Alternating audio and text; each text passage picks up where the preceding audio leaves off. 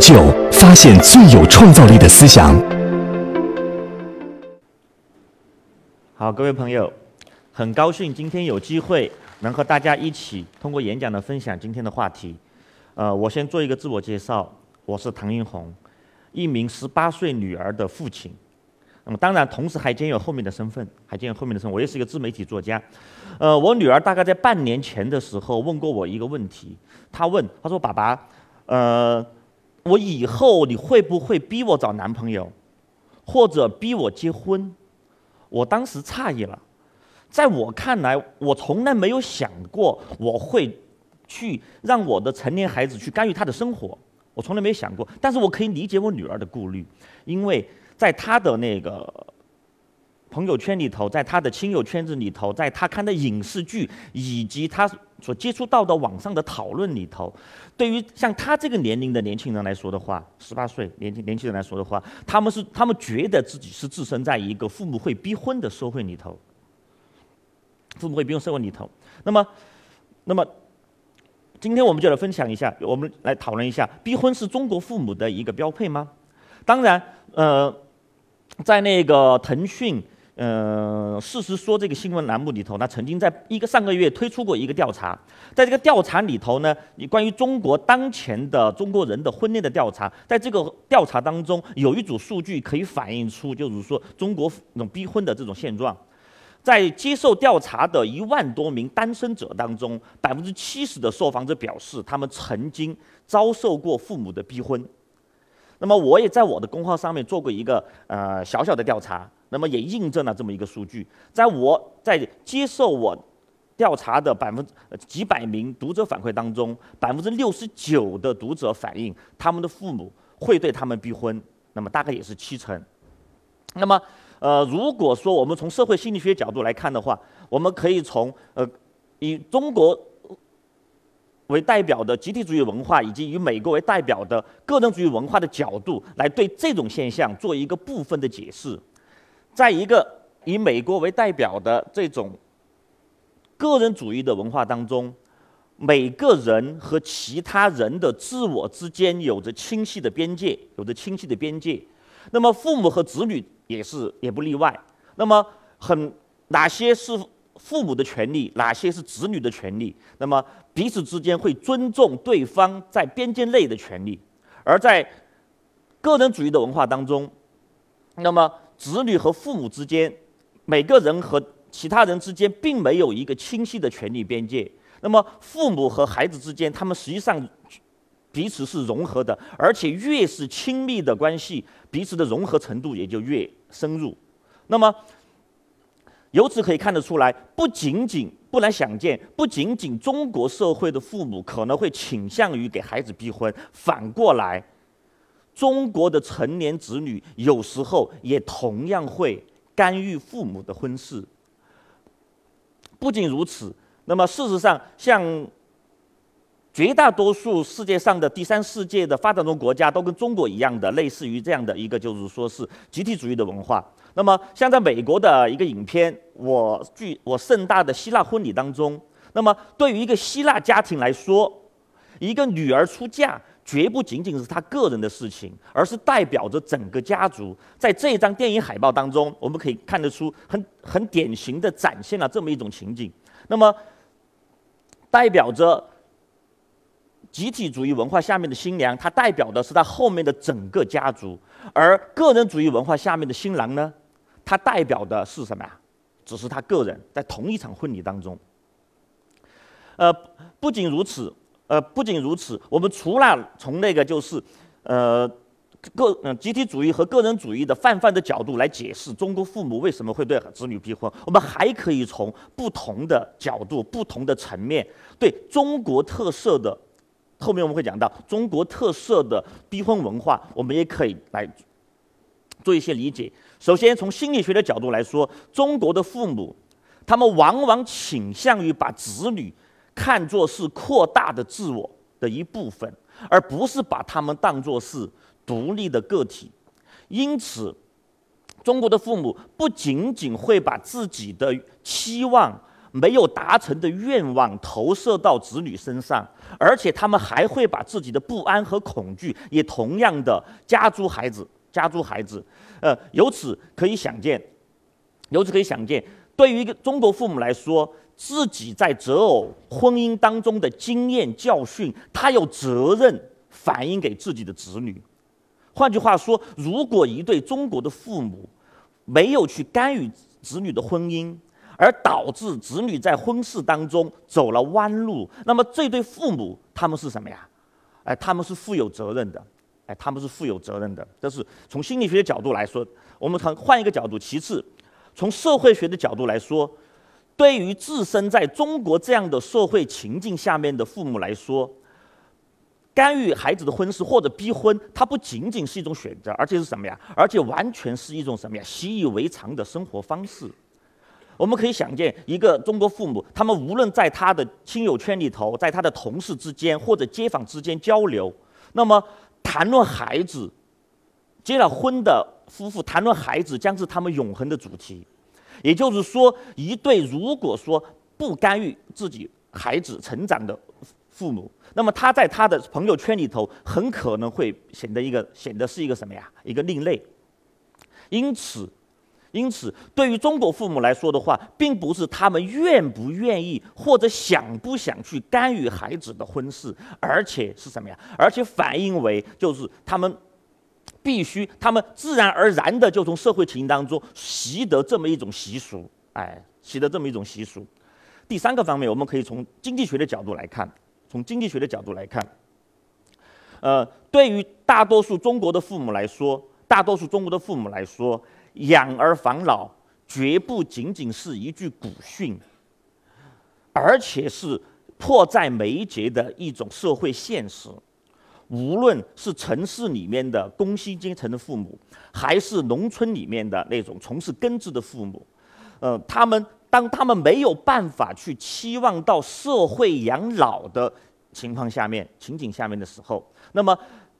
子女孝顺、赡养父母，就成为他们唯一可以期待的晚年生活途径。由此，我们也可以想见，对对于子呃某种意义上来说的话，我们中国的父母对子女的这种婚姻的婚事的干预，或者说是呃支配，从某种意义上来说，不过是他们对于自己晚年生活质量的一种尝试。特别是对于中国的很多父母来说，他们的前半生，他们可以说是倾尽所有的资源来养育孩子的成长。那么换来的应该是什么？换来的应该是子女对他们晚年生活的保障。那么子女的婚事是一个很重要的、很重要的因素，对他们来说。最后，我们可以从从政治学的角度，也可以也可以反映出这么一种中国特色的啊逼婚文化，中国特色的逼婚文化。呃，某种意义上来说的话，中国父母对子女的这种干预和控制，反映的是中国的父母所熟悉的国家体制对他们的干预和控制的一种哎翻版。对于大多数的城市里面的五零后甚至六零后的大多数父母来说，那么他们在年轻的时候，不仅不仅是他们结婚需要单位开具介绍信。而且他们离婚也需要什么呀？也需要组织上首先出面调解。当然，呃，现在你们结婚是不需要去那个开具介绍信的了，你们花九块钱就可以去民政部办。但是在以前推到三十年前那个时候，那么结婚一定是什么呀？要开介绍信的，没有介绍信结不了婚。那么不仅如此，对于他们来说的话，呃，国家体制甚至会干预到他们的生育，生几个孩子。什么时候生孩子，以及采取何种避孕方式，那么都是夫妇对于国家的责任和义务。因此，从从这个角度来看的话，我们中国的父母对子女的干预和控制，不过是反映了他们国家体制对他们干预和控制的一种反应。呃，事实上，事实上，呃，中国的这种，嗯。父母对子女的逼婚文化，即使让其他的那些国家的集体主义国家的文化来的人来看的话，可能也会觉得瞠目结舌，也会超出他们的经验和想象。呃，举个大家最熟悉的例子，在上海的人民公园有一个名闻遐迩的相亲角，我昨天专门去体验了一下。在那个相亲角里头，不是年轻的孤男寡女们在那儿哎结识结婚的对象，而是他们各自的父母、年老的父母在那儿代替他们子女相亲。因此，从这个角度来说的话，不仅上海会有这种现象，其实在成都或者其他的城市也会有类似的现象。那么也就是说，中国父母对子女的婚事不仅仅是干预，而且完全算得上是什么呀？下场比赛。那么。我们就可以想到，什么样的中国父母会倾向于更积极的去下场比赛，更积极的干预孩子的婚事呢？毕竟不是每一对的中国父母都会做同样的事情，不是每一对的中国父母都会做同样的事情。那么，呃，在我看来，可能这样的家庭结构，就这样的家庭结构，可能更容易出现，就是说，哎，对孩子进行婚育。婚事的干预，或者说出现逼婚的现象。那么，在这个逼婚的故事图示里头，我们从一些熟悉的电视剧里头，我们也能感受到一个典型的图示是什么呀？就是强势性的支配性的母亲和弱势的退缩型的父亲所构成的原生家庭结构。那么，这样的原生家庭结构当中，它更可能出现就是说中国式的逼婚文化。那么，呃，我们都从某种从那个社会文化学的角度来说的话。不仅呃，不管是中国的传统文化，还是西方的传统文化，对于女性的传统角色的预期都大同小异。那么，传统的女性就应该是什么样子呢？社会规范要求传统的女性应该是被动、温柔、顺从的，而对于男性来说是完全不同的社会预期。男性应该是什么呀？是积极、主动、进取、勇敢的。但是呢，中国几十年的社会变迁。他从某种意义上来说的话，鼓励所有的人，不仅仅是女性，就不分男女，鼓励所有的人都发展出，哎，被动、温柔、温和和顺从的特质。相对来说的话，会压制所有的人，哎，主动、积极或者说勇敢的，呃，这种特质。那么，在一个传统的。严父慈母的这种家庭结构里，呃，慈父慈母严父的家庭结构当中，如果慈父的角色被压制掉了，那么严父的角色被压制掉了，那么慈母将会自然而然的反映为什么呀？严母的角色。那么之所以会出现这样的现象，因为从生物学的角度来看的话，女性有着与生俱来的复读的本能。而不是就是我们所习惯的传统文化所要求给女性的那种被动、被动、温柔的那种弱势的特质，因为弱势的特质是社会加诸给女性的，而不是天性。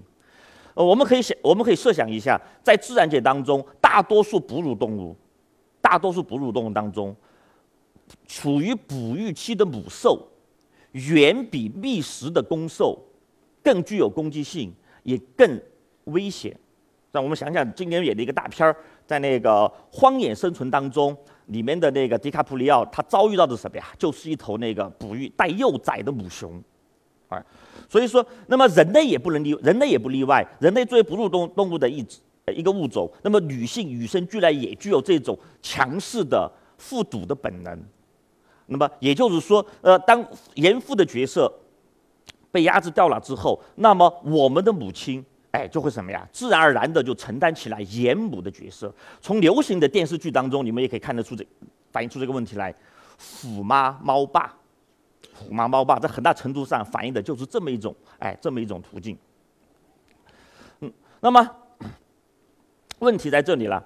对于我们绝大多数，就是说是年轻的朋友来说的话，可能你们会感到比较沮丧，或者就是说比较头痛。呃，要怎样才能摆脱这么一种，就是说，呃，逼婚的文化，或者说摆脱父母逼婚的这种，就是说要求呢？在我的公号里面做的那个调查里头，除了反映出前面我说到的百分之六十九的读者会反映出他们遭受过父母的逼婚，但是同样有另外一组数据来反映这一点。那么有百分之大概百分之七十的读者表示，无论父母怎么逼婚，他们也不会什么呀，不会顺从，不会妥协，他们哎不会就是说按照父母的意愿那么去做。但是呢，一方面父母在逼婚，另外一方面呢，子女又在对抗，那么就会陷陷入到一个让人很纠结的死胡同。而且我前面也谈到了，在一个强势的母亲支配型的这么一个家庭结构，而父亲退缩型的父亲的家庭原生家庭结构当中，那么他们更容易哎培养出什么样的孩子呢？如果这样的家庭他们培养的是女儿，养育的是女儿，那么这个女儿将很可能很容易习得母亲的特质，他们会成为一个哎相对比较强势的女孩，就所谓的女汉子。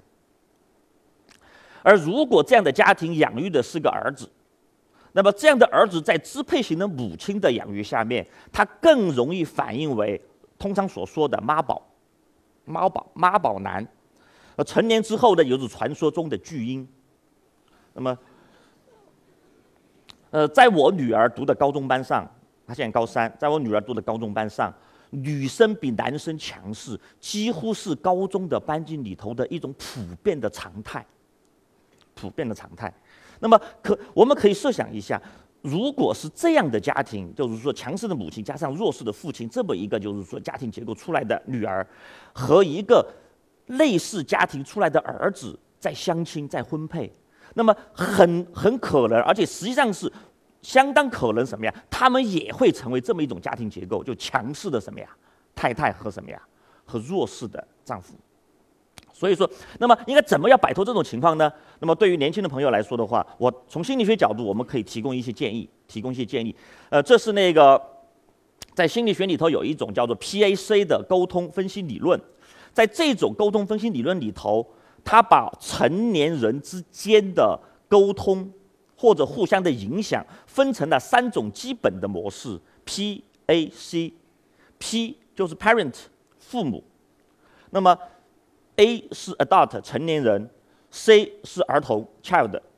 那么它虽然是从家庭的这个模式来做出的三种不同角色的分别，但实际上这种理论不仅用于家庭内部的沟通，而且可以广泛的应用于职场以及日常的社会接触当中的人际沟通。那么当然，在家庭当中，典型的结构就是这样的：我们的父母更可能是一个什么呀？父母的心态。那么父母的心态、父母的人格如何来沟通呢？他们的沟通的典型的特点就是：你应该怎么做，你必须要怎么做，哎，不考虑对方的感受，不考虑对方的感受。当然，我们的子女更可能是什么呀？以儿童的心态来应对父母的沟通。儿童的心态典型的特点是什么呀？我希望怎么样怎么样，我希望对方怎么样，或者我。祈求对方怎么怎么样，他不是说我想怎么样，而是我希望对方怎么样。他们希望父母能够理解自己，希望父母能够什么呀？哎，能够就是说是不要给自己加那么大的压力。他没想到过自己可以做什么。那么相对来说的话，成年人的沟通方式是成年人当中比较成熟的一种沟通模式。那么这种沟通模式的特点，相比于 P 和 C，特点是什么呢？它特点是我认为。应该怎么样？但是我会考虑到对方的处境和要求，对方的权利，也就是说是留有余地的，留有余地。当然，如果一对父母，他们能够用成年的方式对自自己的子女沟通，虽然说他会对自己的子女会提出婚姻的建议，但是呢，不大可能会变成一种压力。同样的道理，如果是子女如果能用成人的方式来应对父母的这种逼婚的话，那么。那么子女来说的话，他也可以什么呀？我的主张的权利是什么？但是我能够理解父母为什么这样来对我要求。